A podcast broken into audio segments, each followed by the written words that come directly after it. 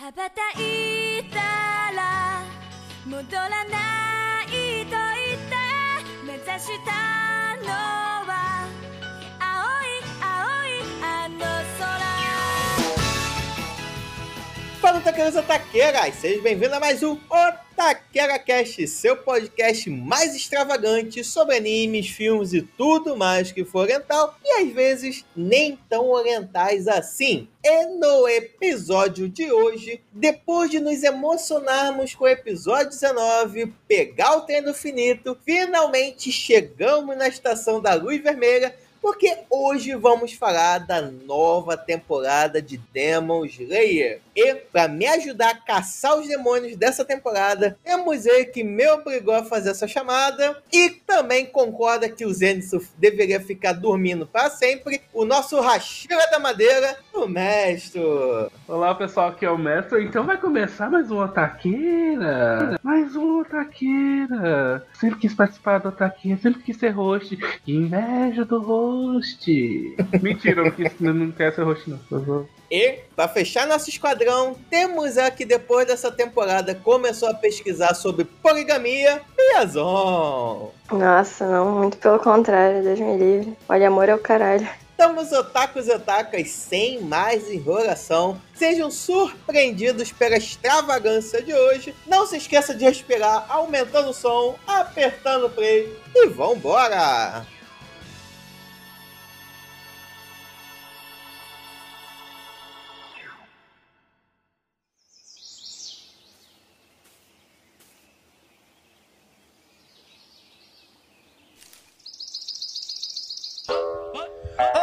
Gozaimasu, konnichiwa, DJ e MC Maha. Então, meu povo, depois de uma longa espera, finalmente estamos aqui para falar da novíssima temporada de Demon Slayer e toda a sua extravagância. E vamos ver se essa temporada foi melhor, foi igual ou foi pior que a primeira temporada e talvez até mesmo ao Trem do Infinito. Será que essa temporada foi extravagante o suficiente para superar tudo que já passou? Isso e muito mais, vamos falar sobre isso hoje. Mas acho que antes da gente cair dentro, né? Acho que vale a pena a gente abordar dois pontos. Eu tenho observado que talvez após o Demon Slayer, a gente vai ter uma tendência de continuações serem transformadas em filmes Ou prequel. ou prequel, e depois elas serem transformadas em série. Depois elas serem transformadas para série de televisão, né? Eu queria ver com vocês. Vocês acham isso algo interessante? Ou não? Ou é só mais uma parada para ganhar dinheiro? Isso é com certeza. Mas vocês acham legal esse formato de ter fazer uma adaptação em vez de um arco mais curtinho, transformar num filme? Eu discordo de você. Ih, Fanball fez isso muito antes de Demon Slayer. ah, não, Dragon Ball é diferente, não. É, tipo, você tá falando Demon Slayer tá criando negócio, por que Demon Slayer tá criando negócio? Dragon Ball, foi a o negócio de Freeza e é o arco do Deus coisa virou filme e depois virou pra série bem antes do Demon Slayer. Então Demon Slayer tá viajando na onda. Não, mas aí é diferente, eles adaptavam coisas extras que eu não, tinha. Não, é o que eu tô falando é o seguinte, tipo, o Dragon, no Dragon Ball Super, os dois filmes, os dois últimos filmes que lançou de Dragon Ball, que é A Batalha dos Deuses e A Vingança de Freeza, entraram dentro de Dragon Ball Super. Eles, o mesmo, é só que tipo, a mes, os filmes que lançaram, lançaram o filme no cinema e depois de lançar o filme no cinema, entrou pra série Dragon Ball. Aí depois Demon Slayer fez isso com a, mes, a mesma forma com o Trem do Infinito. Então, tipo, quem começou com isso foi Dragon Ball. Mas também, em um deles, pelo menos na questão que apresenta o Bilza, tem, a- tem diferença do que acontece na série pro filme. Tem algumas modificações que eles fizeram. Aqui eles, porra, eles pegaram o filme, cortaram em sete partes de 20 minutos e botaram no ar. Você viu os episódios do, do filme? Eu assisti alguma coisa pra ver se tinha algo extra. Quando eu notei que, ah, não vai ter nada novo, tirando o primeiro episódio, né? Aí eu falei, ah, assim que chegar na série nova, eu volto a assistir esse trem aqui. Ah, esse trem. É. Esse trem. Mas de qualquer jeito, essa vibe de adaptar arcos do mangá para um filme primeiro, vocês acham isso uma boa ou não? Pra mim, desde que vá pra série depois, tá valendo. Eu não sei, eu preferi uma coisa ou outra, sinceramente. E e dentro de- disso, eu ainda prefiro série. Eu prefiro que esteja na série do que fazer filme. Cara, a gente viu o filme pra quê, sabe? Se a gente tivesse ido no cinema, comprar bilhete, tudo bem, mas Não sei, ficou um pouco sem sentido pra mim. Ou você faz, ou você obriga as pessoas a comprarem lá o ingresso e irem no cinema. Ou então você bota na série os dois. Acho que alguém vai querer ver o filme? Não, não, vai ter gente que vai querer ver o filme. Mas sei lá, eu não iria, eu esperaria. Já acho muito legal esse negócio de lançar uma. é, eu, igual. O- no caso do Demon Slayer, eu jurava que era o ending, né? Eu jurava que, tipo, o final da temporada eles tinham passado o cinema. Na verdade, era o começo da outra. Era mais o começo da segunda. Mas só deixar claro aqui que eu nunca vou esquecer que Júlio falou que dá pra assistir Mugen Train sem assistir a primeira temporada de Demon Slayer. Mas enfim, só pra deixar registrado. O cara ficou imprintada no cérebro dele.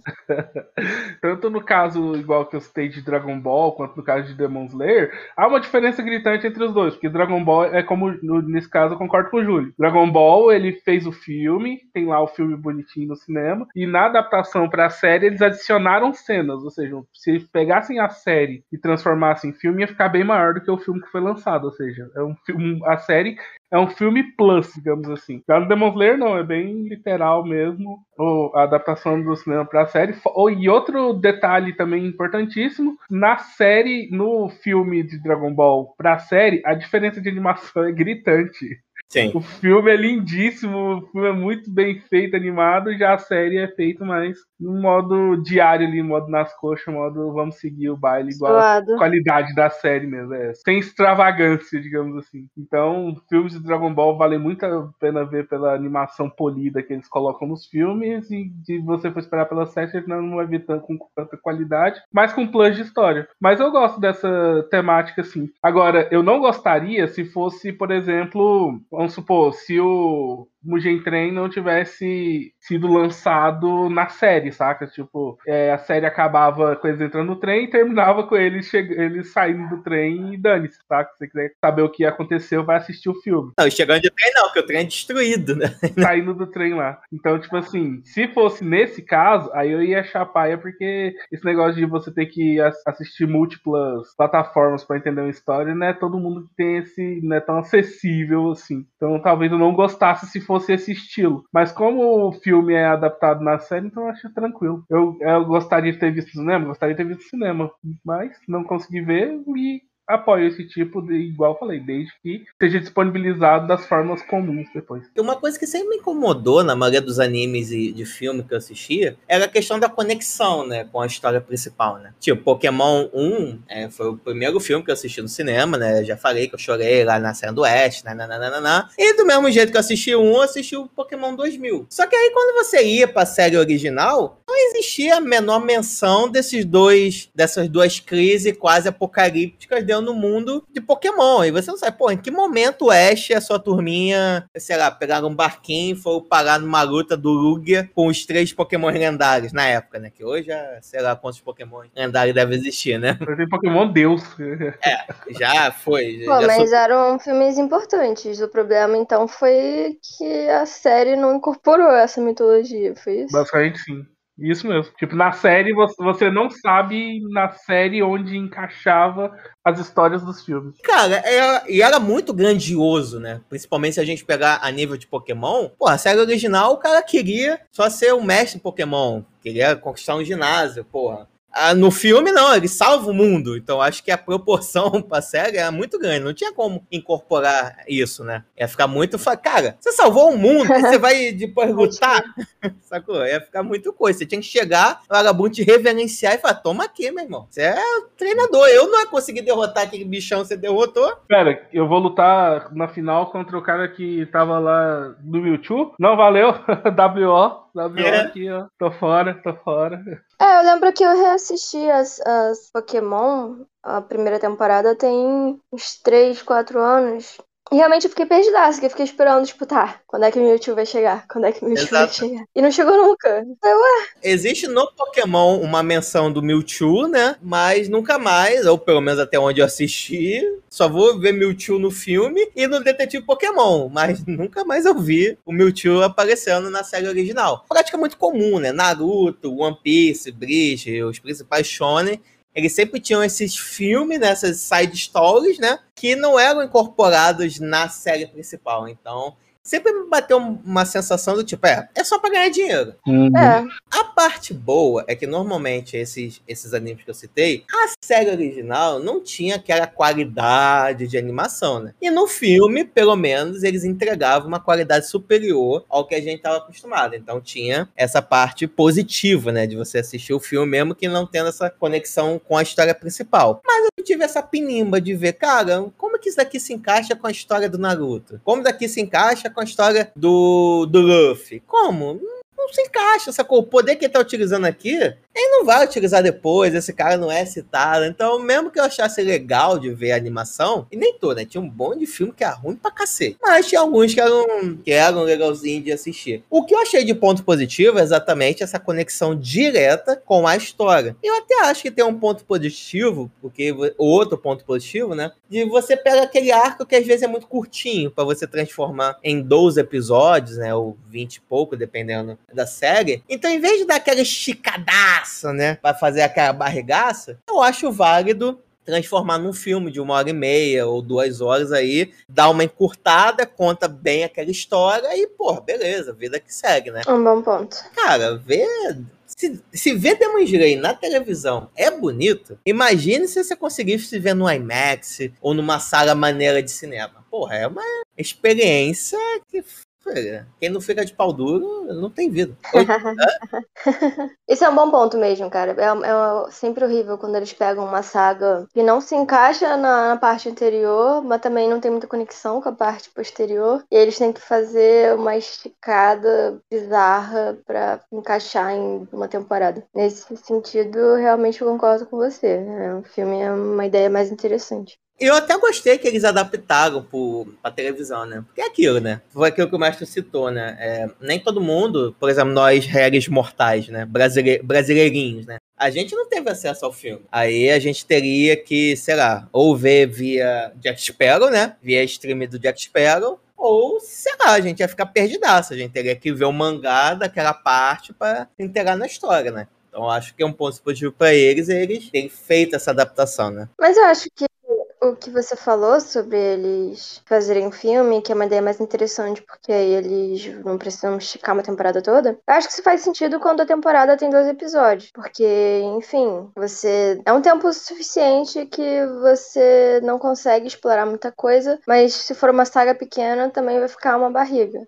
Mas, cara, Demon Slayer não é o caso, né? Tem 20 e poucos episódios da temporada, então eles poderiam muito bem só ter feito essa temporada que eles fizeram, com a parte do trem, e não fazer o filme, né? Ficou um pouco só pra ganhar dinheiro demais pra mim, eu acho. E bota dinheiro. Isso é smartphone que eles já fizeram. Porra, todos os recordes possíveis, né? Ah, rapaz, agora a gente sabe como que o Rengoku conseguiu comprar tanta comida. E com o dinheiro que eles ganharam de bilheteria, Ah, foi a maior bilheteria, né?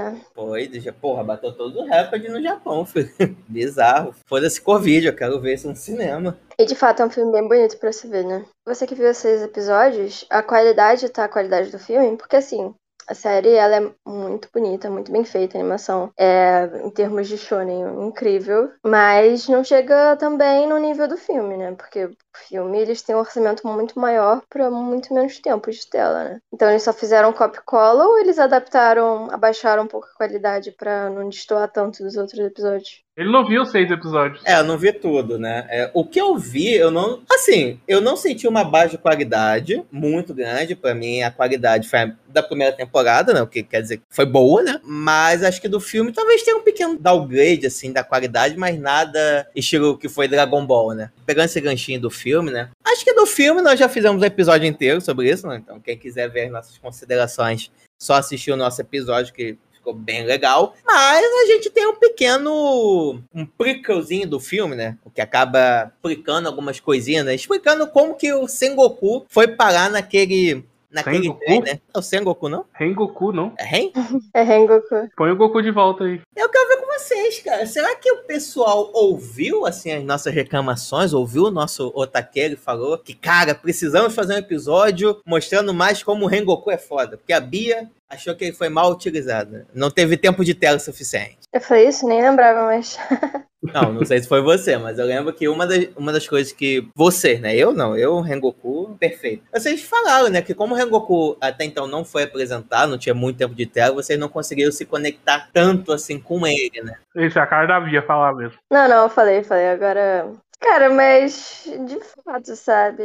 eu- É muito pouco tempo pra você se apegar de verdade ao personagem. E você realmente sentir tanto a morte dele. Acho que foi por isso, assim, não foi uma crítica ao personagem, mas é só não conseguir ficar deprimida com a morte dele. Como eu fiquei de personagens de One Piece, por exemplo. Se tivesse morrido aquele carinha que apareceu primeiro, seria diferente pra você? O Tomioka? Aí seria.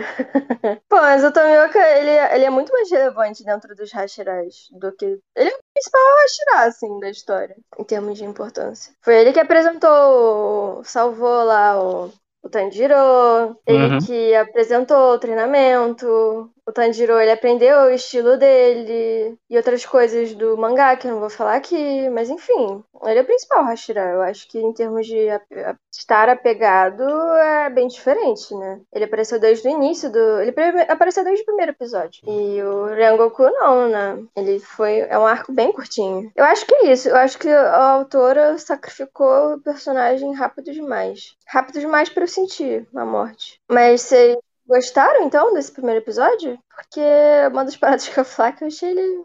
Foi um bom prequel pro filme, uma boa forma de apresentar, tipo, como tudo chegou ali onde tava, por ao invés de simplesmente pegar e tacar no trem, explicou por que, que ele tava no trem e tudo mais. Então eu achei. Foi uma boa adição pra mim, não tenho nada a reclamar, não. Eu tô entre. Eu estou dividido. Eu estou sentindo que meus pais vão separar e cada um vai levar um pedaço de mim. Eu concordo com o mestre que de fato eu gostei. Poder ver um pouquinho mais do Rengoku foi interessante. Eu acho que esse primeiro episódio foi um pouco de vários easter eggs, né? Pra justificar o que acontece do nada. A primeira vez que ele aparece no filme, ele tá comendo a coisinha lá, falando. O Mai, né? Gostoso. Gostoso. Mai.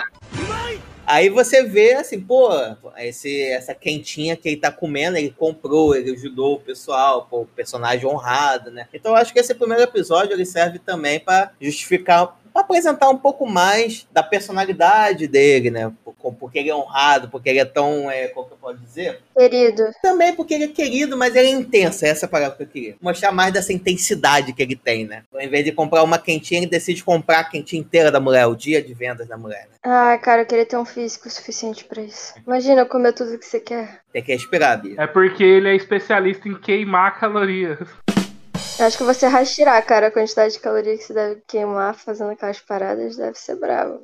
Mas ao mesmo tempo, né? Por mais que eu acho legal de você ver esses easter eggs, vou dizer que o desafio que é colocado, a parte mais ué da série pra mim é aquele Oni. Você sabe a força dele. Você sabe que ele tretou com Lua Superior número 3. E, cara, ele vai perder tempo com aquilo, né? Aquilo vai mostrar alguma resistência a ele? Não vai, né? E você fica, tá, meu filho, beleza, eu sei o que você Tá quer fazer brincando? com isso. É, tá, é o aquecimento dele, né? Eu tava de barriga cheia, ele não queria fazer movimentos bruscos. É que nem nadar, né? Tem que esperar uma hora antes de poder respi- usar a respiração do fogo, né? Das chamas, né? Tirando o Ono em si, eu achei interessante. Eu acho que a parte mais emocionantezinha do episódio é o final dele, ah, quando aquela família fala, fala com ele, né? Do tipo, ah, a próxima vez que você estiver aqui, vem falar com a gente. Ele faz a promessa, ah, pode deixar que a gente vai voltar a se ver, né? Aí você lembra que você não vai voltar.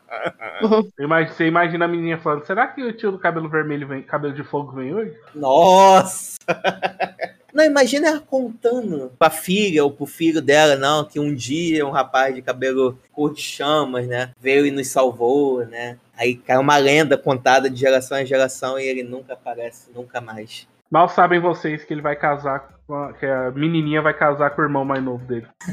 Essa fanfic aí. Coisa que sou fofiqueira. Cara, melhor que a fanfic da BA, que é o Tanjiro comendo o Zenitsu. Não, era Tomioka e era o contrário. Abusada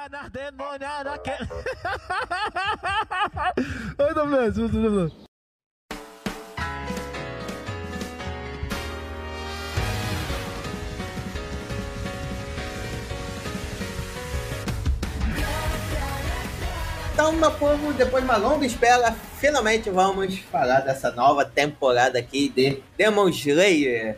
E lembrando aqui pro povo, galera, como a temporada acabou bem recentemente, teremos spoiler a rodo. Então, se você não assistiu, pausa agora, assiste, depois você volta. Ou se você não liga para tomar spoiler, vamos que vamos. Essa temporada aqui, ela continua exatamente de onde o filme do Trem Infinito terminou. Após a derrota do Rengoku por o Akaza, a terceira lua superior, trouxe um grande abalo, tanto para a organização do esquadrão, né? Porque um grande Hashira, forte como o Rengoku era, tinha sido derrotado, né? E depois de testemunhar né, a morte do Rengoku, né? Nosso querido trio formado por Tanjiro, Zenitsu e Inosuke, decidem voltar mais uma vez para seu treinamento para se fortalecerem mais e mais para conseguir enfrentar as futuras luas superiores. E nesse meio tempo, nesse treinamento, aparece um pilar, um outro pilar, dessa vez o pilar do som. O Tengen Uzui, que precisa de três pessoas para uma missão secreta, porque ele vai invadir, vai se infiltrar dentro do bairro do entretenimento do Japão. Usar um puteiro, basicamente. Exatamente, vai se infiltrar no puteiro. Não, na zona de puteiros. É A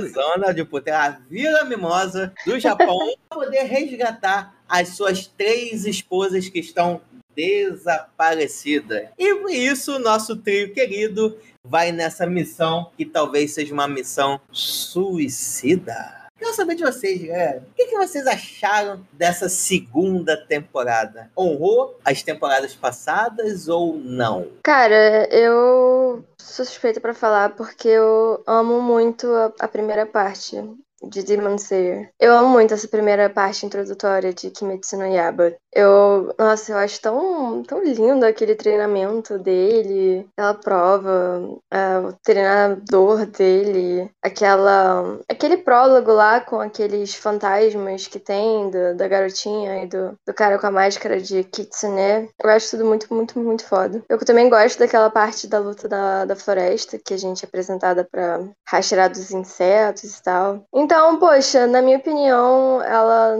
não é a mesma coisa que a primeira temporada, porque eu amo muito a primeira temporada. Mas eu acho que depois desse arco introdutório, esse arco é o meu preferido. Eu acho, eu acho muito original, assim. De todos os shonens que eu já vi até agora, nenhum eles tiveram uma infiltração no puteiro. Ah, não, Final Fantasy, mas aí não é anime, né? Mas Final Fantasy tem um arco também, que eles vão pro Red Light District lá da vida. É um anime da galera que vai fazendo review de puteiro, né? Talvez a gente fale sobre ele, né?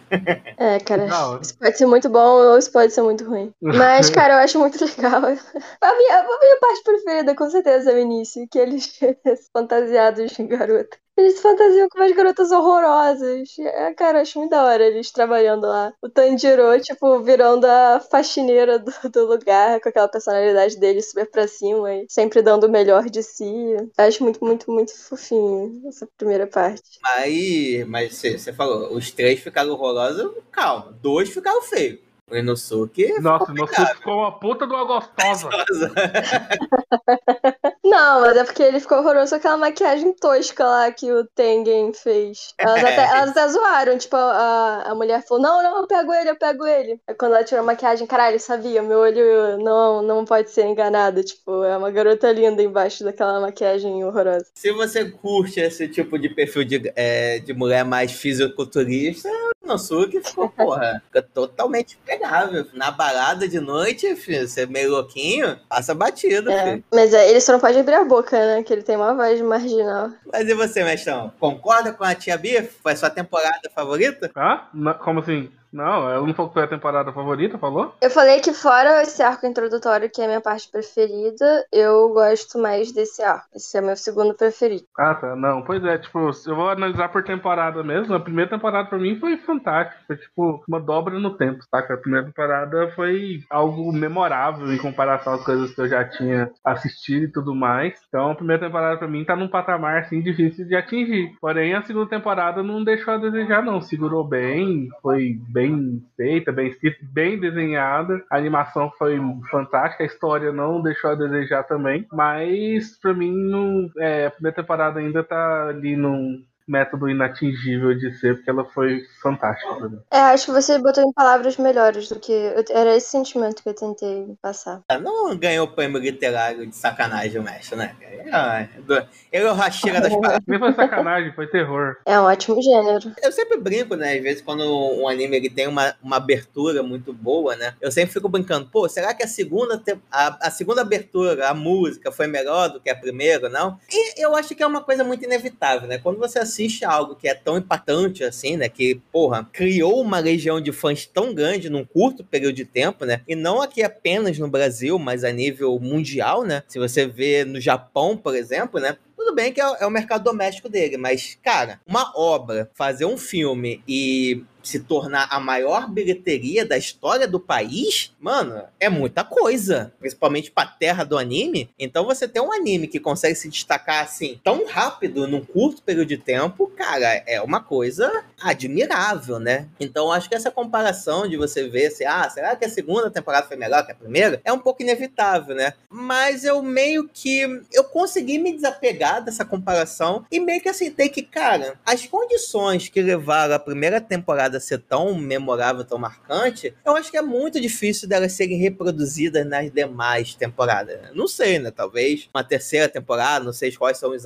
ainda à frente, né? Talvez a gente consiga ter essa mesma emoção. Mas eu acho que aquela relação dos irmãos, aquela coisa toda, aquele episódio 19, né? Eu acho muito difícil deles conseguirem reproduzir. Mas eu tô com vocês, cara. Essa temporada é tão deslumbrante. Eu acho que no quesito técnico consegue ser hum, até melhor. melhor. Acho é, no melhor. quesito técnico, acho que é melhor. Se o 19 foi o episódio da primeira temporada, eu acho que os três últimos dessa são melhores do que o episódio 19, né? E a qualidade que foi posta aqui de animação, coreografia das lutas, bicho, tá absurdo, cara. É, mas sabe uma coisa que também que me faz gostar mais do início? É porque eu preferia muito mais o Tanjiro com o poder da água, com a respiração da água do que com fogo. Eu acho que não sei.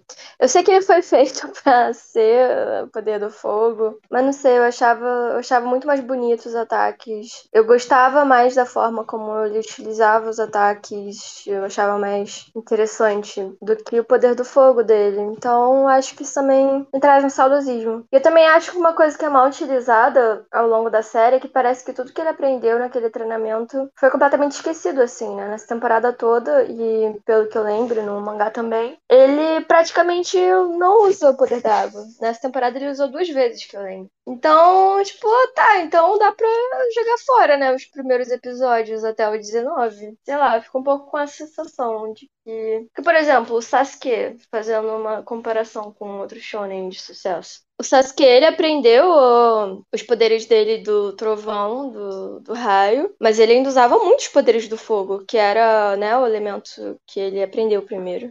E ele gostava muito das lutas de Naruto porque ele conseguia combinar os dois de uma forma bem mais criativa. Tanjiro não, parece que, sei lá, eu sinto que é bem subutilizado. E como eu falei, eu gostava bem mais das lutas dele quando ele usava da água. Então sempre vai ter esse saudosismo com os próximas sagas que ele, que, sei lá, abandonou. Eu acho que é um pouco burro da parte dele, mas cada um com seus cada uns, né?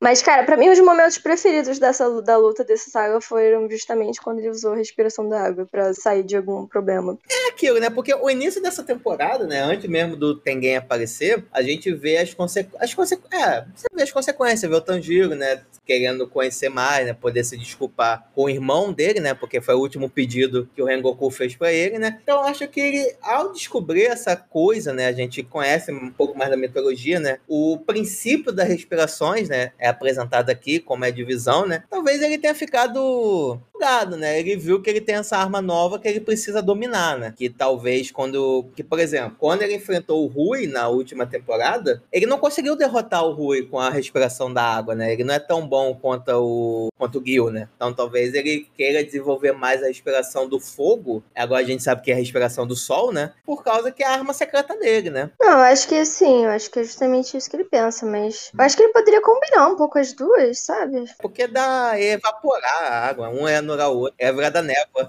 O meu momento favorito foi quando ele fez isso. Ele usou as duas respirações ao mesmo tempo. Exato.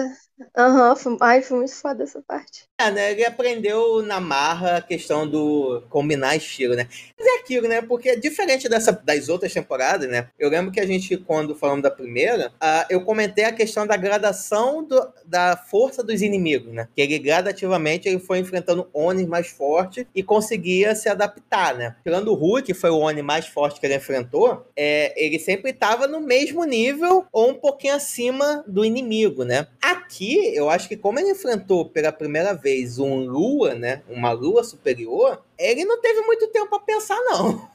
Ué, o do Mugen Train não foi um Lua superior, não? Não, foi é o que eu fiquei chamando de Lua intermediária. Praticamente isso mesmo. Que ele era mais fraco que uma Lua superior, mas estava mais forte que os Luas inferiores. Tava ali na meiuca. Ele tava em processo, tava no purgatório das luas ali. Tava na sala de espera pra subir. Ele precisava ganhar algumas ranked pra subir pro nível Lua superior. Tava faltando XP pra ser superior. Aparentemente ele conseguiu. A, a vaga agora tá.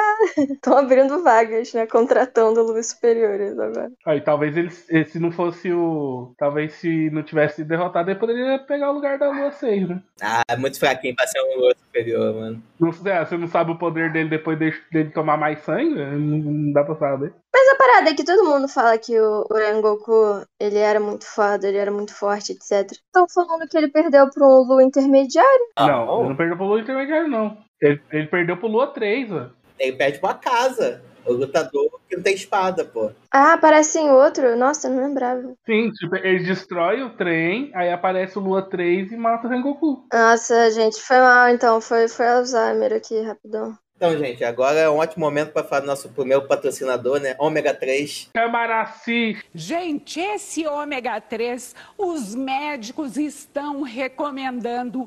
Não tem um dia sequer, Cristina, que a gente não veja, não escute, não leia sobre o ômega 3, os profissionais da saúde recomendando, gente.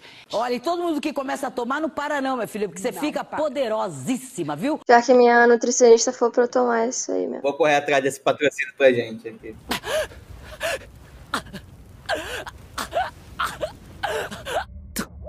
毒をなんとか呼吸で 少しでも毒が回るのを遅らせ。なんだ。何か言ってる。首切れてなかったですか？宇髄さんが。何か。逃げろ！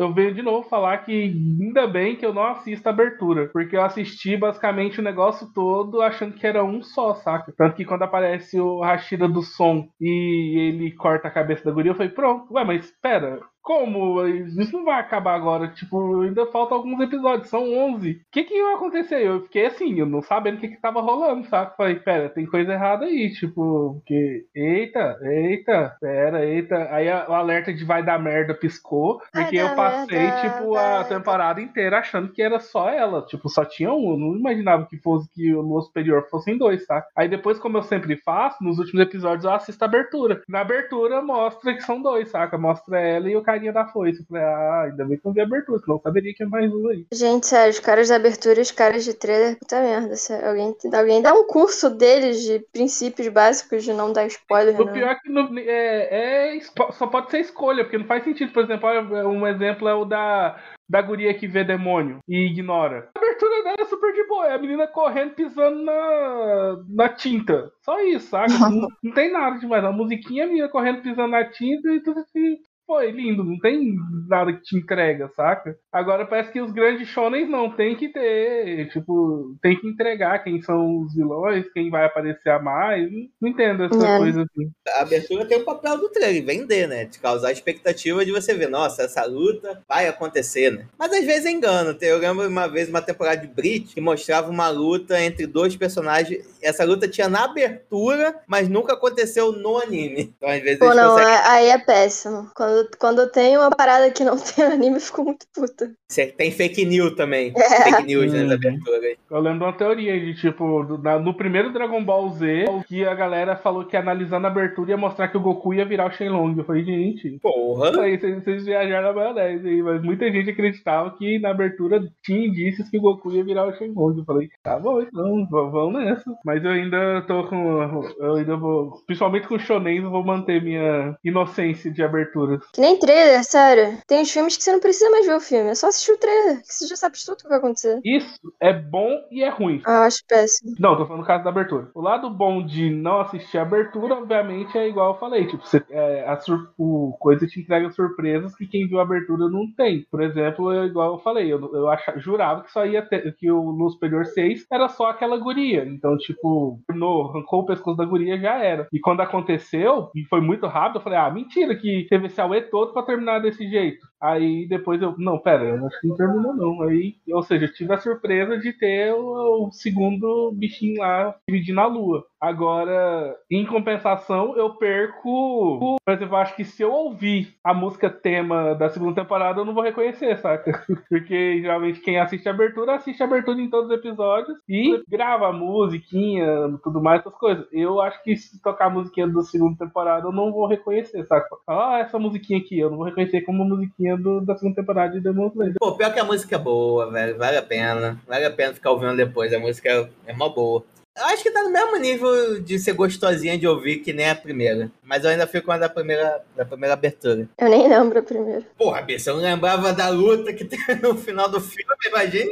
que, que aconteceu agora, tipo, eu, eu super compreendo, Bia, mas eu lembro da primeira música por causa dos memes, que sempre, tipo, tem alguns, sempre tem alguns- na internet tem alguns memes com Demon Slayer e sempre, obviamente, com a música tema da primeira temporada. Eu tô virando um cachorro, gente, em termos de memória. A nossa Dory. Continue a nadar, continue a nadar, continue a nadar, nada, nada, pra achar a solução, nadar. Eu acho que outra coisa que teve diferente dessa temporada foi a questão São os travestis. também. Gostei de ver, o Yunosuke Eu ficou sempre muito. amo, cara, ver os caras travestidos. O Tanjiro também tava super confortável, foi bom. Cara, ele é maravilhoso, né? Tipo, fazer balé, fazer todas essas coisas consideradas de menina, ele, ele não tem nada disso. Teve uma criação desconstruída. Ele assumiu o papel e ele vai, cara. Ele tava a melhor camareira de bordel, era o Tanjiro. A mulher não tinha nem mais o que passar. Quem fazia tudo, cara? Arrumava a porta, arrumava as paradas, a mulher tava doida. Fazia chá. Fazia chá. Podia ser feio, podia. Mas era totalmente prestativa. Os caras da casa ia querer ela? Não, mano. E o legal é que só ele achava que ninguém sabia que era homem, né? Que ele tava sendo. é, como é que é? As branquelas, né? Na interpretação. ninguém sabia que era homem. Ai, cara, eu só fiquei meio puta, porque eu queria muito ver o Tomioka de mulher. Fica muito lindo. Ele não, eu acho que não sujeitaria isso nem ferrando. É, eu sei, mas aquele já ele é mó gostoso de, de homem, imagina de mulher. Ia ficar incrível. Não ia aceitar nunca.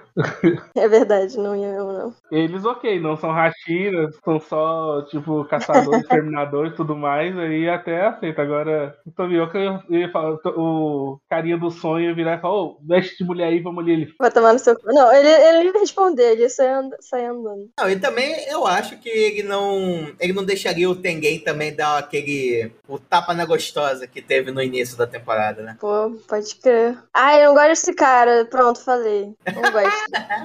ah, o cara poliamor pra cima de mim. Ai, não, mas é da. Ué, mas é- você vai criticar a cultura dele, Bia. Ele ah eu vou. é cultural, tipo, então se é cultural, não tem o que fazer. Ai, e as mulheres dele tem quem samar. Tem quem samar. Ah, samar o caralho. Seu marido vai ficar chamando ele de samar. Posso fazer minha, minha primeira reclamação da temporada? Ih, rapaz, teremos reclamações polêmicas. Toca o plantão da Globo aí, gente.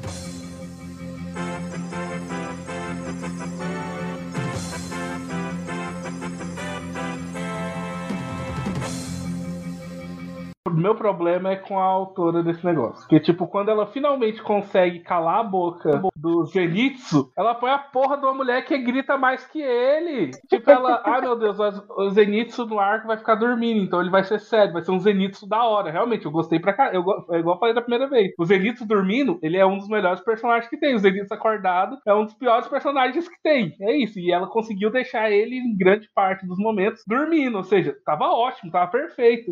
Mas acho que ela, ela virou e falou: Cara, tá faltando um elemento irritante aqui. Quem a gente vai pôr de irritante aqui? Ah, já sei. Pega essa mulher do Tengen aqui e faz ela ser tão irritante quanto o Zenitsu. Perfeito, Nossa, conseguiu. cara. Parabéns pra ela. Ela é muito chata, meu Deus do céu, que personagem chata. Ela é o Zenitsu de calcinha. É. Nossa, e, e a Oni também era bem barulhenta, né? Essa Oni ficava falando, Não, reclamando mas a, também. a Oni, ok. Eu- agora, eu não, não, não me incomodou a Oni. Agora, essa guria me incomodou pra caralho, igual o Zenitsu na primeira temporada.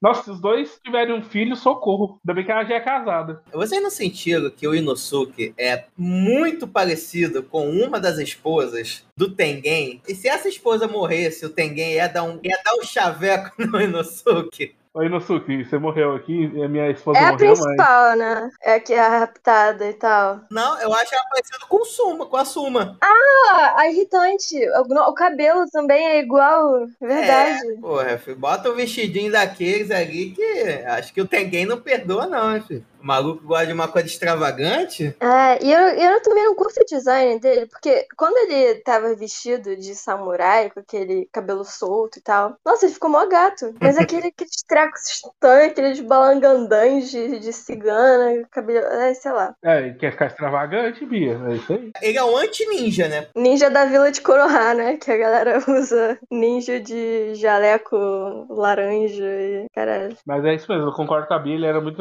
No passado, ele era muito mais bonito do que o design dele no presente. É, ai, sei lá. Eu acho que essa autora ela pesa um pouco a mão na, na- no design dos Hashiras. Não tem um normal, só, só o Tomioka mesmo. É, parando pra pensar isso, mas. A Shinobu é bonita também, eu gosto dela. A do, a do amor, eu não gosto do cabelo verde dela nas pontas. Se fosse só rosa, ela ia ficar bonitinha. Mas enfim, eu estou desvirtuando o assunto.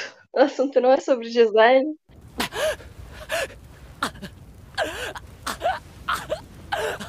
ど毒をなんとか呼吸で。す少しでも毒が回るのを遅らせなんだ何か言ってる。首切れてなかったですか？宇髄さんが。何か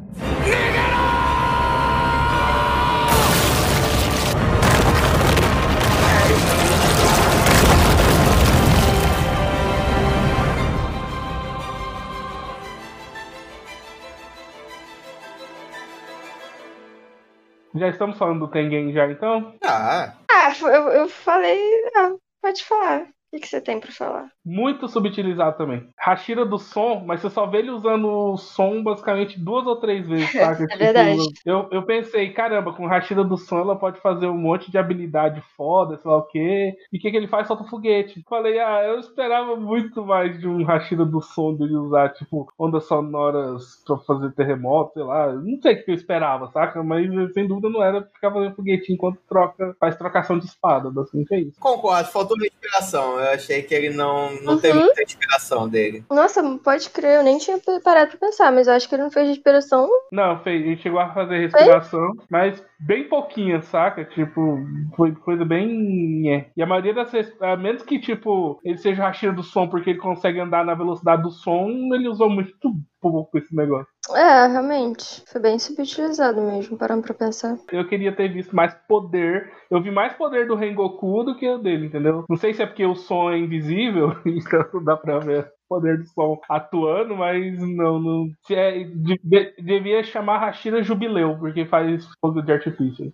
Essa foi só pros inteligentes. Eu senti ele lutando muito mais como um ninja do que propriamente como o Hashira do som, né? Porque tirando, eu acho que o momento final que ele usa o som pra alguma coisa, né? Mais importante. Uhum. É, não teve muito essa, essa vibe dele conseguir escutar coisas, né? O poder do Tanjiro de, de cheiro, que nem é um poder da respiração, tá, era bem mais utilizado do que o do som dele mesmo. Ué, se é cheiro, ele usa respiração. Ah, você entendeu o que quis dizer. Não existe uma técnica de, de cheiro. O Inosuke também com, a, com o sentido de instinto dele. E o Zenitsu com poder de som. Cara, eu fico com sentimentos conflitantes com o Zenitsu, porque realmente ele é muito irritante. Mas eu acho o poder dele tão foda, tão foda quando ele tá dormindo, sabe? Não, isso é verdade. O Zenitsu desacordado é um dos melhores personagens que tem desse negócio, mas ele acordado estraga tudo, sabe? Mas é que eu acho que é importante pra dar peso. Se ele fosse só foda sempre, a gente não ia sentir tanto tipo, caralho, que pica, nas cenas que ele tá dormindo, sabe? Mas tipo, ele não precisava ser tão irritante também, tá? É, não, eu concordo também. Beleza, nós vamos fazer ele super foda, mas quando ele não é super foda, ele vai ser super chato. Não precisava disso. É, mas até que, até que me diverte. Não, não me diverte. Inosuke me diverte. Eu acho, eu acho o Inosuke, a autora acertou no tom. Ele é o chato no tom. Porque ele não é Uhum. chato o tempo todo, né? Já o Inosuke, não. Ah, ela, ah, ela pesa muito a mão nele. Ele chega no nível ele é estridente, ele grita por qualquer coisa, ele é estressado, parece que ele vai ter um infarto a qualquer momento. O que é triste, né? Porque ele é um personagem legal, poucas vezes. Por exemplo, no início dessa temporada, quando ele vê que o Tanjiro tá pra baixo, ele vai lá, pega um bolinho pra levar pra ele. Lá na primeira temporada, ele aceita tomar porrada do Yonosuke pra defender da Nezuko. Então ele, ele tem essa, até quando- nem sempre quando ele não tá dormindo, quando ele tá acordado, ele tem alguns momentos legais, mas, cara, você conta no dedo, velho. Tirando isso, putz, ele, ele é insuportável. Se for pegar todos os momentos legais dele, não dá um episódio. Por isso que eu concordo totalmente com o Inosuke. Nossa, cara, você dormindo. Por que você não dorme mais vezes? O Inosuke quebrou a quarta parede e tava falando o que eu estava falando. Tipo, cara, você dormindo é super legal. Você dormindo é super da hora. Exato. Ele falou justamente o que eu falo sempre, o que eu falo desde a primeira temporada. Mas aí, parabéns. Inosuke me entregou um dos melhores momentos dessa temporada também. Qual foi? Ela, ela conseguiu me convencer que Inosuke morreu. Ah, Gente do céu, na hora eu parei e falei, caralho, pausa Del. dramática, pa- pausa dramática com minha tela parada no- na tela do negócio atravessando ele, eu falei, puta que pariu. Tipo, momento de super reflexão agora, eu falei, não, não é possível, não é possível, não é possível. Ela me enganou bem, me enganou bem. E, e o pior é que é, é um fodel duplo, né? Porque você vê que o Inosuke tem um coração atravessado, aí quando volta pro Teng, tá deitado no chão sem mão. Fodel. É, esse eu não senti tanto não, o Inosuke, sim, esse Inosuke vai dessa aí, tipo, juntando ter atravessado ele mais veneno, acho que ele já era mesmo, não tem como salvar não. É, mas isso também eu já acho por- meio forçada a explicação dele. Ah, não, tipo, re- realocar os meus órgãos é trabalho de criança, tipo. Não, não é. Não é trabalho de Pra quem nasce na montanha deve ser. Mas em compensação, já era. Tipo, qualquer um dos três que morreu, eu sei que não morreu já a partir de agora.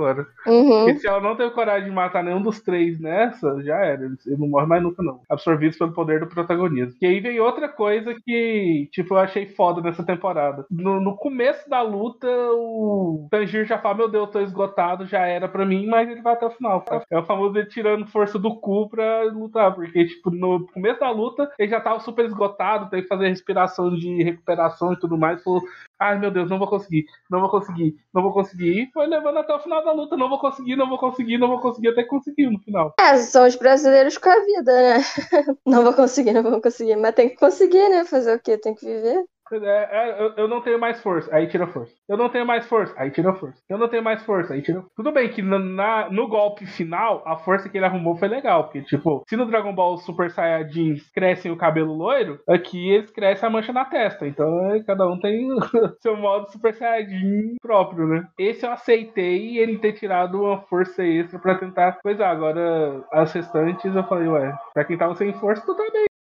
Você não é chatinho, chatinho, né? Tipo, ele tava passando fome contra a Dak, que era a mais fraca dos irmãos. Teoricamente, quando apareceu lá o, o Gitaru, cara, ele não ia, ia ser peteleco, né? Era o suficiente pra matar ele, né? Porque o Gitaru era muito mais forte que a Dak. Uhum. Então, rapidinho.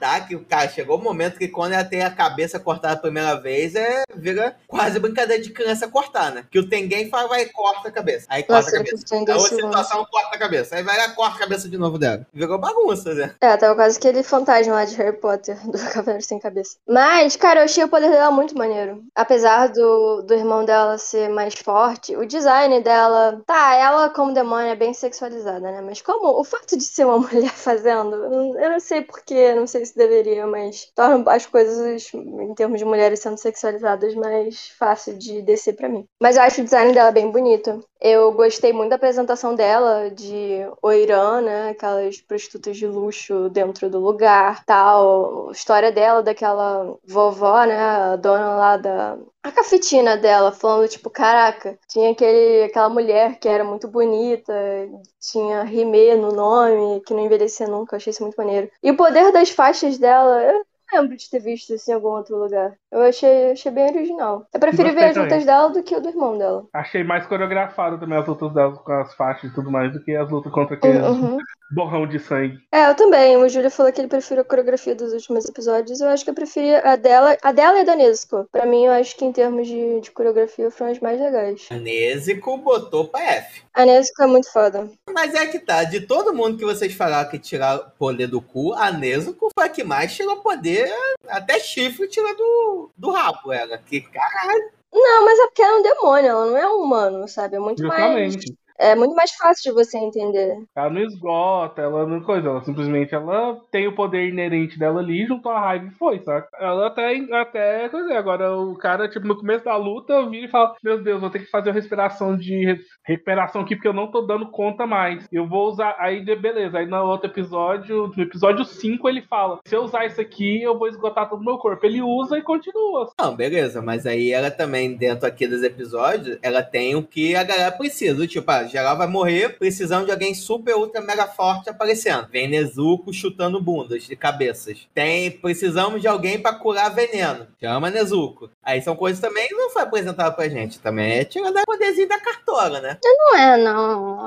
Isso, tipo, vai sendo Que que justo? progredido no meio da série. É porque tem informação privilegiada, então eu não posso falar muito. Mas, vocês ficaram também com a sensação que eu fiquei quando eu li a primeira vez esse arco? De que a impressão quando eu li é que, tá, então a cada arco a gente vai cortar um Hashira da parada, né? Porque primeiro foi o Rengoku, que no final do arco morreu. Uhum, agora com o. Tengen, ele, ele ficou inválido. Pô, saca? Que aí fica um pouco previsível, não fica não? As lutas com os Hashirai. Eu jurava que ele ia morrer também. Legal, né? Porque fica a sensação, pô, será que ele só vai perder um membro ou vai morrer, né? Aí faça as apostas, né? Aí Uhum. morrer ou só vai perder uma mão? Vai perder uma perna? Pô, eu tava pensando, o, o deficiente físico mais foda de toda a história do anime é o Sesshomaru, né? Ah, a gente podia falar sobre. Bom dia, bom dia, fala galera. Mas, cara, esse ponto eu não sei, porque eu acho que é o que acaba mostrando a questão da urgência, né? E o quão poderoso um Lua superior é, né? Porque até então, pra você se tornar um pilar, você só precisava derrotar um Lua inferior, que são fortes. Mas o abismo de poder, né, entre eles é muito grande, né? Então acho que essa questão de matar ou até mesmo mutilar um pilar é, é aquilo, né? Porque isso não acontece com o Tanjiro, o Rinosuke e o Zeno, porque eles também não são muito tirados, né? Eles são mais fracos que os piratas. Mas aí vem a proteção do roteiro. É, do- dos personagens principais. É, eles são protegidos por uma força superior, né? Não tem Chamado como. protagonismo. Então, já que eles não podem sofrer tanto dano assim, ou se sofrer vão sobreviver, acho legal botar isso nos pilares, né? Que aí talvez dê esse peso maior, né? De tipo, caraca, mano. Olha Ah, não, só. acho que é uma estratégia inteligente, sim. Não, mas eu, eu sei que, tipo, assistindo eu já tava pronto pra meter a boca falar, então é isso, uma luz superior, perde a cabeça assim e acabou, é, tipo, é só isso. O pilar do som é tão forte que, tipo, ele simplesmente corta a cabeça do, da luz superior e já era. Já- até apareceu outro carinha. Eu falei, ah, tá.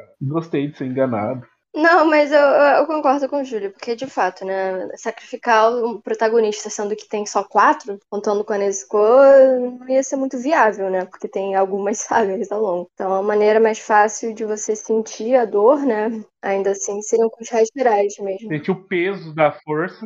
Um recurso narrativo inteligente, mas eu acho que se você repetir a, a cada saga, aí fica meio cansativo. Eu, eu tô falando isso, não tô dando spoiler pra vocês não, tá? Eu tô falando só com relação a essas duas temporadas. Provavelmente. A única, pra não falar que passaram totalmente em branco, ele quebrou dois dedos, olha que beleza. Porra, o, o Inosuke, ele ficou todo fudido também. Ele tava morrendo. Uhum. Ele foi perfurado, né? Então, tipo, não pode não ter perfurado o coração dele, mas o pulmão foi. Ele não abriu espaço suficiente ali. Foi. O meu único problema, tipo assim, meu único, minha única crítica com esse negócio, beleza. Me, é, ah, mas é porque é fichinha pra mim trocar os órgãos de lugar. Nossa, essa frase mais bizarra. Ok, mas ele não teve tempo de pensar, meu Deus, você está você esfaqueado aqui, deixa eu tirar meu coração da frente. Ele foi pego de surpresa ali. Então como é que, tipo, o cara foi enfiando e na hora que ele sentiu uma facadinha nas costas, já deu tempo dele, sai coração daí? Hum, essa parte ficou meio assim pra mim, sabe? Essa parte toda ficou bem assim pra mim. Porque o Tanjiro, cara, tudo bem, sabe? Quando a gente tá. A adrenalina bate, a gente tira forças de lugares que a gente não conhecia ainda. Mas eu mudei os meus órgãos de lugar. Ah, é, e, e eu mudei meu órgão de lugar depois de ter levado a foiçada nas, nas costas, saca? Isso aí que eu falei. ah. No começo eu aceitei, mas depois eu falei, pera, mas ele não sabia que o cara ia enfiar a coisa. Tipo, ele já foi pra batalha preparado. Pera, eu vou pegar o meu coração e vou colocar aqui perto da garganta antes de começar a batalha. Eu vou pegar meu coração e colocar no sovaco, porque se alguém quiser acertar meu coração não acerta. Eu não entendi, não entendi se foi uma coisa bem preparada ou se foi bem da hora. Eu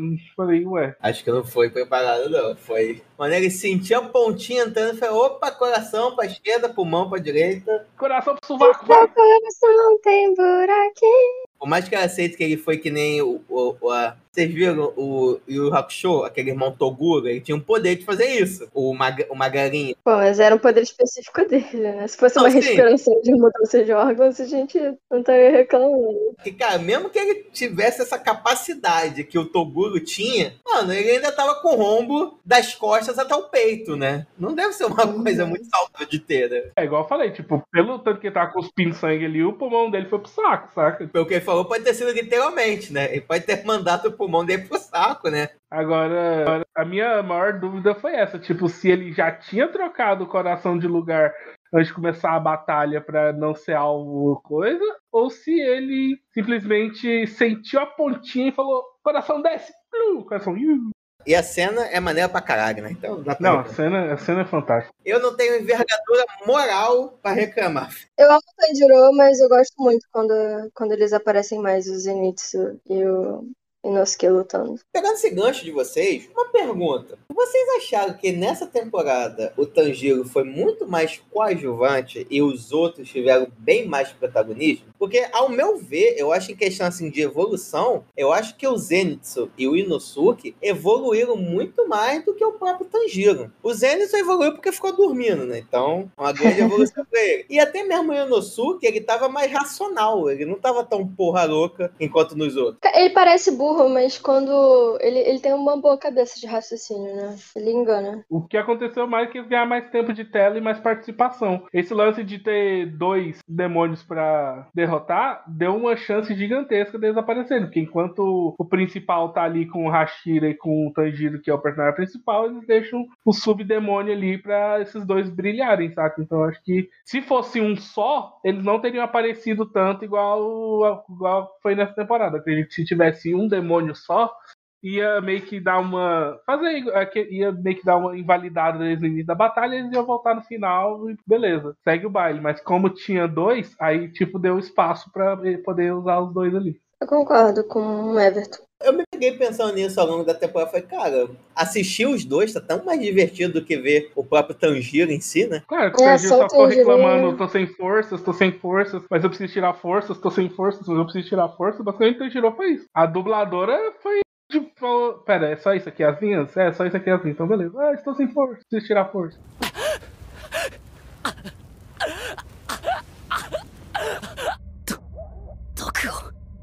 なんとか呼吸で。少しでも毒が回るのを遅らせ。なんだ。何か言ってる。首切れてなかったですか？宇髄さんが。何か。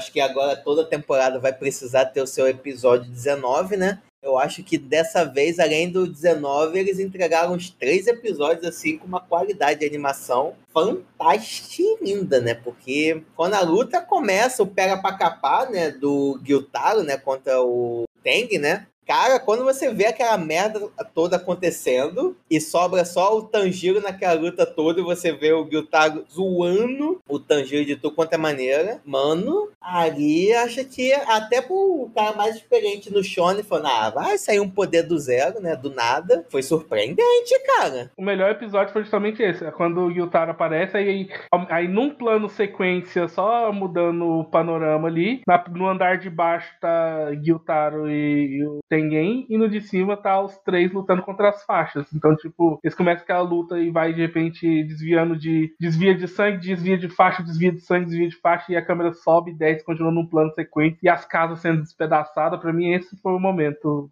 da temporada. Mas qual poder que vocês estão falando? Isso já apareceu, o, o Gyutaro? Já tá falando mais pra frente, né? Aquele momento que o. Depois que o Inosuke é golpeado, ele vem que o Tengen tá caído, e no final ele usa o poder de sangue dele, né? Pra detonar com a casa, né? Que o Tanjiro empurra. O Tanjiro não, os Zenitsu empurram o Tanjiro, né? Pra salvar ele, né? Aí quando vê que o Tanjiro tá na merda, não tem mais ninguém. O único que tá batendo de frente caiu pelo veneno. O porquinho foi atravessado. O Zenitsu tava preso. E ele tinha que encarar dois demônios, duas, duas luas. Falei, cara, fodeu. A, men- a menos que esse Anezuko resolver acordar pra bater de frente, não dá mais. Acabou, acabou o anime. Sobe os créditos que o Tanjiro vai acordar, filho. É aquele famoso. O discurso do vilão. Tipo, que o vilão, tipo, ah, vou dar um tempo pra ele recuperar. Porque. É aquela coisa, se o cara realmente fosse lá e matasse, falou, pronto, já era, então tá na hora de você morrer. Vai lá e mata ele, acabou o anime realmente. Mas não, o cara é patético, né? E fica o episódio todo patético, né? Aí o Tanjiro vai, vai mais um pouquinho. Patético, né? E continua, tipo, é o famoso discurso do vilão querendo humilhar o cara, mas na verdade eu falei, Ih, isso aí só serve pra. pra é, posso aí só serve pra uma coisa, pra dar uma. Pro, dar tempo do Tanjiro recuperar e fazer alguma coisa. E dito e feito. Esse cara eu achei ele mais chato que a garota, né, é, inclusive. Essa vozinha dele, assim, eu acho chato. Hum, é, até que não, achei da hora. Mas é, o que eu achei patético foi esse lance. Tipo, eu tô com um cara aqui que praticamente tentou me derrotar, é só matar ele, não, vou ficar brincando com ele aqui. Mexe. Ah, Quando você é muito superior, velho, você tem que aproveitar o momento, né? Não, eu aproveitaria o momento com Tengen, que é um Hashira. Não um exterminadorzinho, tipo, que eu achei ali, saca? Ah, mas é aquilo. Um, um feio se identificou com outro feio, né? Que ele viu a cicatriz que o Tanjiro tinha e ele compadeceu, né? Não pareceu, não. Ele tava humilhando o Tanjiro. Ah, mas ele queria dar uma chance de transformar o Tanjiro em demônio, em Oni. É, o- é o clássico. Ele não- é, a gente não consegue justificar que ele vai conseguir fazer alguma coisa agora. Vamos deixar ele recuperar um pouco. Não foi o que aconteceu. Aí tirou uma daga de glicínia Nada! Aí. Aí, eu, eu, vou ser, eu vou ser o chato da parada dessa vez. Mas ele também tirou, ele tem olhos de águia, né, pra localizar no meio daquele todos os No meio do escombros. escombro inteiro. Uhum. Não, e além, além de ter super cálculo, ele falou, cara, eu preciso, eu preciso daquela. Olha ali o que que é aquilo, é uma adaga de glicínia. Que deve estar toda cheia de poeira. Dane-se, né? Mas enfim. E ali dentro tem um saco de esterco. Então o que eu vou fazer? Eu vou sair correndo, vou entrar naquela casa, pegar o saco de esterco, passar na adaga pro cara não, ter, não saber que eu tô segurando a adaga, e depois eu vou enfiar nele. Era esterco? Era algo Não, assim, não esterco não, pô. Eu Pensei que você tá dando seu exemplo. Aquilo era, era um saquinho de cheiro, pô, que ele tacou nele. Pra disfarçar o cheiro. Não foi esterco, não, pô. Também funcionaria tacar merda. Talvez o cheiro fosse forte. Mas, mas dessa vez eu vou ter que reclamar um pouquinho. Porque, mais uma vez, Batman. De onde você tirou essa kunai, Batman? Tocou Robin. Eu acho que essa cena tentou muito lembrar o que, que acontece no primeiro episódio do Kimetsu, que é quando ele engana o Kyo, né, tacando o machado pra cima, vai pra cima, e ele vai pra cima, né? Pra agarrar, né? Contando que o machado fosse acertar ele, né? Mas, porra, você tem um machado na mão e ele cria uma situação pra enganar. Aqui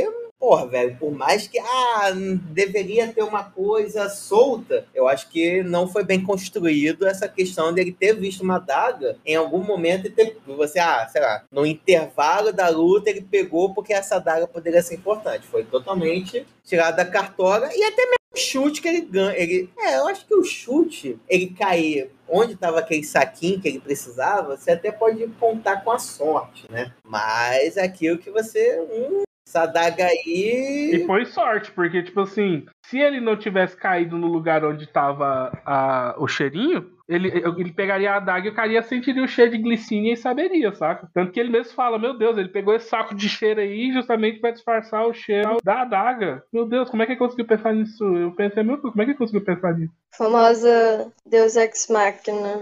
Solução tirada da cartola e da bunda do Matthew. Mas assim, gente, se você estiver ouvindo, pelo amor de Deus, como eu falei, eu não tenho envergadura moral nem coragem de falar que foi ruim isso. Muito pelo contrário, foi foda pra caralho. Mas é aquilo. Até uma coisa que Mestre falou mais cedo, acho que foi o Mestre, ou a Bia, não sei, vou deixar no ar quem pegar o crédito primeiro ficou com crédito, em relação a construir aquela coisa bonita. Pego bonito. Ficou bonito? Ficou lindo. A cena foi muito bem feita. Mas eu gosto da cena bonita, foda, mas bem construída, né? Eu acho que tem mais impacto, né, pra gente como espectador da parada do que simplesmente, ah, que foda! Você, aí você começa a questionar, pô, mas de onde que tirou isso tudo, né? Eu queria. Eu falei em esterco, mas é incenso, gente, desculpa. É que você só tem merda na cabeça. É a vida.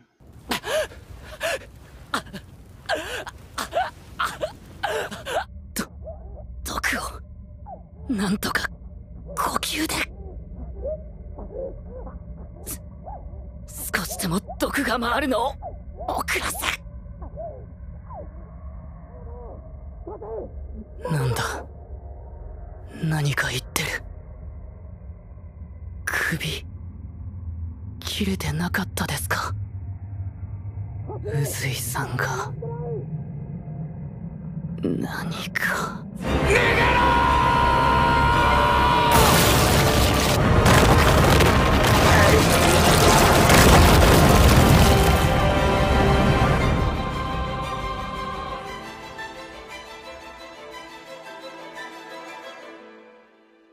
Mas outra coisinha também, que, cara, dessa sequência que ficou bem maneira, que aí finalmente a gente vê o Hashira do som usando a porra do som, né? Usou o poder dele do som pra transformar os movimentos do cara em música. Aí com isso ele conseguia desviar de tudo, conseguia prever o que, que ia acontecer. Então ele meio que transformou o padrão de ataque do cara em uma partitura. Ou seja, usou o poder do som dessa vez, finalmente. E além de ficar lutando com o cara, soltando fogo de artifício fazendo popopô. É isso aí. Mas uma coisa, não sei se aconteceu com vocês, mas comigo, aquele final, depois, quando eles conseguem cortar a cabeça sincronizada, né? Da Dak e do Gyutago, os últimos minutos, cara, pra mim foi surpreendente. Eu não esperava realmente que aquilo fosse acontecer. Pra mim, o que mais foi bonito dessa, desse finalzinho, tá falando a explosão de sangue, né? Sim, depois quando eles acham que derrotaram, Tanjiro tá totalmente envenenado, né? Não tá conseguindo entender nada. E ele só vê o Tengen gritando com ele, sem compreender o que ele tá falando. Bem, não é achou, isso realmente tinham derrotado. A coisa é que o cara tinha um sistema de autodestruição pra caso desse bosta. Que foi o que aconteceu. O corpo dele se autodestruir em sangue cortante, saca? E pra mim, o que é mais impressionante dessa cena em si é que foi a primeira vez que eu assisti os créditos inteiros. Porque, tipo, acontece a explosão, aí, os, aí é, mostra a explosão de longe, com aquela cor, aí os créditos começam a aparecer na tela. E a explosão vai dissipando, dissipando, e os créditos passando. E sendo naquele clima de meu Deus, deu bosta. Pra tá mostrando os créditos nessa explosão desse jeito assim, saca? Ou seja, foi uma coisa que não, não foi a cena, o pós-crédito, não foi os créditos normais, saca? Que vem com musiquinha, a ceninha bonitinha lá, essas coisas. Não foi isso. Foi simplesmente a cena final que foi de uma explosão eles mostram o pós-explosão, o momento da- do pós-explosão a partir daí, saca? Então eu achei muito bonito a forma como apresentaram. Eu falei, caramba, parabéns. Isso é tão impactante quanto o Jornal Nacional, que quando morre alguém termina sem música. Nossa, é verdade. Nossa, uma ótima analogia. Gostei pra caramba esse final. Falei, é, agora vocês puseram o pau na mesa e esfregaram minha cara. Gostei. Eu gostei mais desse do décimo do que o décimo onze. E você, Júlio? Você gostou do décimo 11? Décimo 11. Décimo primeiro! Ai, o Alzheimer, ele tá, ele tá batendo forte. Mas, enfim, é uma tendência, né, nos animes de hoje em dia não acabar no clímax, mas acabar na nova. novo equilíbrio, né? Essa foi melhor que a temporada passada, porque a temporada passada eu achei que teve três episódios aí totalmente inúteis, saca? Que foi o momento que eles foram lá pra academia treinar essas coisas. Eu achei que, tipo, não precisava de ter colocado na primeira temporada. Realmente dava pra ter encaixado no comecinho da segunda esses episódios. Tipo, Ah, isso é, quebrou demais o, quebrou, ritmo. tipo, tava no ritmo muito foda, foda, foda.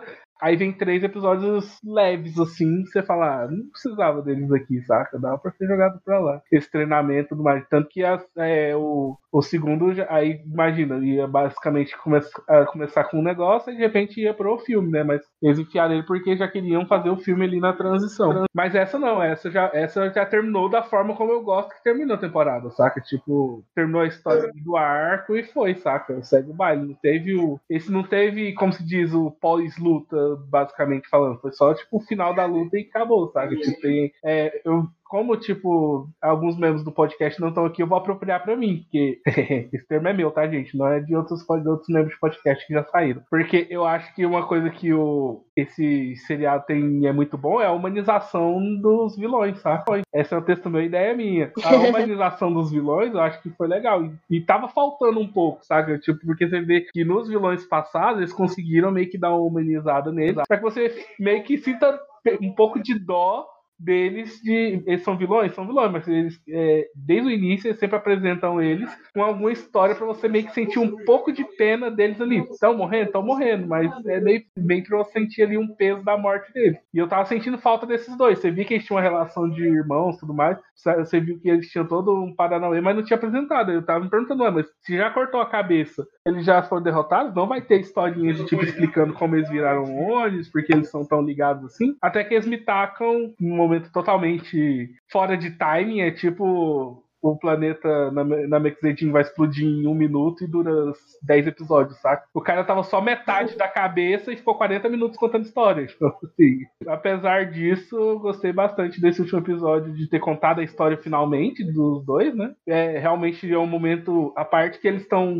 juntos ali na palha e nevando, eu falei, caralho, vocês pegaram pesado aqui, isso aqui é, isso aqui é foda, hein? isso aqui é triste pra dedéu. Sempre é triste, né, essas histórias dos demônios. Aham. E, e eu tava sentindo falta, eu achei que não ia ter. Eu falei, caramba, tipo, logo um, um demônio que é dois, e são dois irmãos, onde um é muito bonito, o outro é muito feio, e o feio protege a bonita, eles não vão lançar a história, até que no, 19, no 11 eles entregam pra gente, aí ficou, aí ok, fizemos partes. achei também são os paralelos que é feito em relação ao próprio Tanjiro e a Nezuko, né? É, acho que quando ele corta a cabeça, não tô lembrando direito, acho que no décimo episódio, acho que Corta no décimo. quando desce, mas antes disso, quando o Tanjiro faz aquele planinho dele, né? Que ele se vê ali cortando a própria cabeça, né? E ele faz essa comparação, né? Que em um mundo paralelo, né? Em um o Arif, com certeza seria o Tanjiro e E a Nezuko de demônios. naquela situação, né?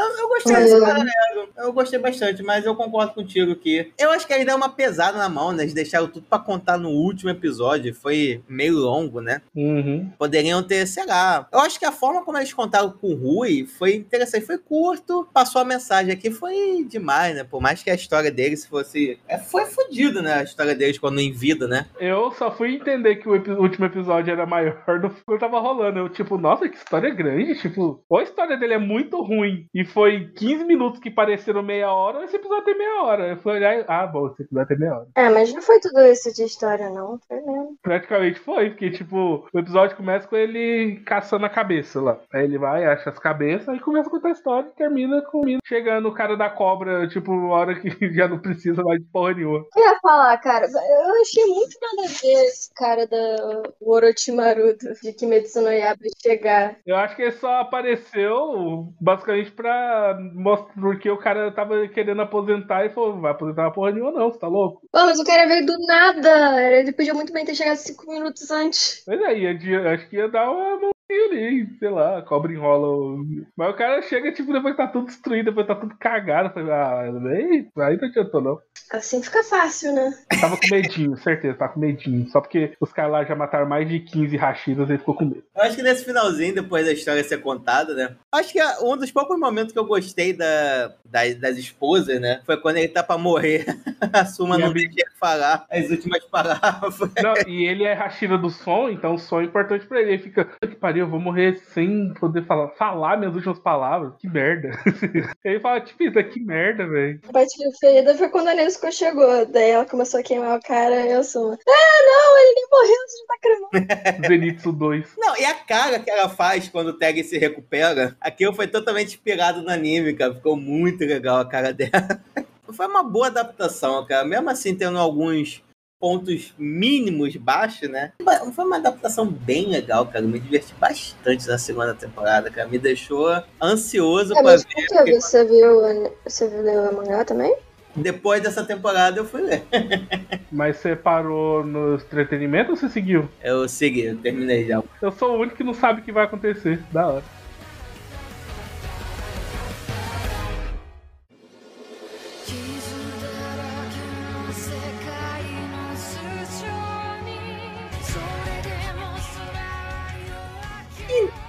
Meu povo, estamos aqui chegando ao fim de mais um Otaka Cast, mas antes disso, não podemos terminar aqui sem ser de uma maneira extravagante, porque vamos chegar nas nossas considerações finais. Então, começando com ele, Mestão, você que é o Rashira da Madeira, quero saber qual é que foi essa segunda temporada de Demon Slayer e também quero saber o que, que você está ansioso para a próxima temporada. Basicamente foi como eu disse mesmo. A segunda temporada entregou um bom entretenimento, um distrito inteiro dele, inclusive. eu gostei bastante da segunda temporada, foi bem colocada. Começou a apresentar esse elemento do, do Rashida do Sol, que eu acho que vai crescer um pouco mais pra frente. Mostrou que a ferida na testa dele não é só tipo um braseiro e tudo mais. E que ele vai precisar especializar bastante nessa interação entre as respirações, tanto do fogo quanto da água. Me entregou muito bem, gostei bastante, assisti tranquilamente. E é uma coisa que foi divertido de ver, foi legal usar meu Crunchyroll, adorei. E, afinal, eu pago isso todo mês. E lindo, não tem outra coisa a dizer a não ser lindo demais. Os caras fizeram boas cenas de ações, boas coreografias, boas interações. A é, não deixaram de lado a humanização dos demônios. Foi legal ver enfre- a galera enfrentando um Lua superior. Queria mais Michael Jackson, mas não teve tanto assim. Mas provavelmente no início da terceira temporada vamos ter, porque como diz o próprio Lua 3, se eu tô nesse lugar é porque um cara se fudeu. Então, tipo, acho que vai ter treta aí pra frente, então vai ser divertido de acompanhar a próxima. Quebrou totalmente a minha expectativa, porque eu jurava que, na verdade, quem ia ser o grande vilão dessa temporada ia ser o Lua 3, que afinal o filme termina com ele, né? Eu falei, pronto, agora na próxima temporada o que vai acontecer? A galera vai sair correndo atrás dele pra tentar vingar o Rengoku, né? Mas não, ele mal aparece nessa temporada, mas foi muito bem construído, gostei bastante. Não melhor que a primeira, claro, que a primeira foi pra mim algo totalmente fora de série, mas foi muito bem construída. Minha expectativa pra segunda temporada, pra próxima temporada, além de que apareça o Hashira da Terra lá, o Chorão, mas não do Charlie Brown, é, eles evoluam bastante também, tipo, essa parte, e que seja divertido e que tenha o Lua 3. Tenha uma vingança independente com ele. E você, Biazon, querendo saber de você, o que, que você achou dessa temporada e depois você assistir o Tengen e você tá mais do que nunca confirmado em seguir na monogamia? Ah, cara, eu. Pra mim, Demon Slayer é um anime muito especial. Eu acho que é um desses animes que marcam uma geração mesmo e que mudam os jogos do Shonen. É, então, sempre ter a oportunidade de ver Demon Slayer em anime, que eles estão fazendo um trabalho incrível de animação, tá, tá muito bonito. Esse estúdio tá de parabéns. É sempre ótimo. Como eu falei, eu, eu, tô, eu tô com o mestre, assim. Eu acho que minha memória afetiva com a primeira temporada vai ser difícil de, de bancar e de parar. Mas a segunda temporada tá muito, muito, muito legal também. E eu gosto muito desse arco, eu acho muito divertido e original. Esse pano de fundo todo de Red Light District. Então, eu achei ótimo. Apesar de, se rastrear não ser o meu preferido, a interação e tal, ter as mulheres e é divertidinho. Eu acho que eu gostei muito de ter visto mais das lutas do Inosuke e do Zenitsu, que por mais que eu ame o Tanjiro e dele ser um dos meus protagonistas preferidos de shonen, eu dou uma cansada de ficar só vendo a luta dele, saca? Então, para mim foi muito legal também ver outras coisas. E é isso, eu gostei do, dos demônios, principalmente a, a Daki. Apesar dela ser uma acusona, eu gosto da, da presença dela, de ser um anime mulher também, que não existem muitos. Então, putz, eu achei que foi uma ótima temporada. E é isso. Que você achou, Júlio? Me junto ao coro de vocês, essa temporada foi bem legal. Foi O hype tava absurdo, né? Principalmente, acho que depois do filme, né? A expectativa do que, caraca, mano. E esse era um arco que a galera queria ver bastante se adaptar. Né? Era um arco que tem um grau de humor interessante, eles concentram o humor mais no início, né? Para que a ação consiga fluir melhor, né? Cara, foi uma boa temporada, né? Eu acho que, como eu disse bem no começo, acho muito difícil uma temporada conseguir superar a primeira, né? Porque a primeira vem a questão da novidade, do novo, e você não tá esperando, né? O que que vai ser, né? E a partir daí, quando você tem uma base, eu acho muito difícil ser superado, né? Mas é aquilo. Eu não sou a pessoa que fica, nossa, obrigatoriamente a nova temporada tem que ser uma superior à outra. Acho que não. Acho que a nível de diversão, se me divertiu tão quanto, cara, valeu super a pena. E aqui acontece isso, né? Mesmo tendo talvez um ou outro probleminha, né? Como o mestre bem pontuou na nossa conversa, né? A questão da Kunai, da onde que o Tanjiro tirou a Kunai, o quão poderoso é a capacidade do Inosuke de transportar os seus órgãos internos para outras partes do corpo, né? Um detalhezinho que eu acho que fazem já parte do gênero shonen, né? Cara, foi muito legal, foi muito divertido. Eu me envolvi bastante com essa temporada, me surpreendeu em vários aspectos. Décimo episódio, para mim, eu acho que chuta um pouco a bunda do décimo nono episódio da primeira temporada, né? Foi bem legal, foi bem bacana. Estou aí ansioso para ver o que, que aguarda as próximas temporadas, né? Como é que vai ser isso, né? E se a gente for ver, galera, a gente está a cinco demônios, a cinco luas do Michael Jackson, né? Então, finalmente, vamos poder ver o Michael Jackson fazendo para todo mundo e ver se a galera tá pronta aí para derrotar o Moonwalk do Muzan, né? Ai, cara, sério, que vilão tosco. Eu acho que quando o Michael Jackson vai aparecer o som de Bad. Because I'm bad, I'm bad. pra mim, o, o, design mais legal dele até agora foi o garotinho, quando ele tava encarnado em, naquele garotinho. Pra mim é muito mais assustador do que a forma original dele. O capeta em forma de guri? Exato, pra mim isso é muito mais assustador. Ele me prende muito mais atenção do que o Michael Jackson. Nossa, me veio Full Metal Alchemist na ah, tudo, com tudo ali pra mim. É, demais. Eu acho que a primeira vez, a primeira vez não, né? Quando for realmente o combate dele contra o Tanjiro e contra a galera toda, eu acho que o final do episódio tem que ser ele falando pro pessoal.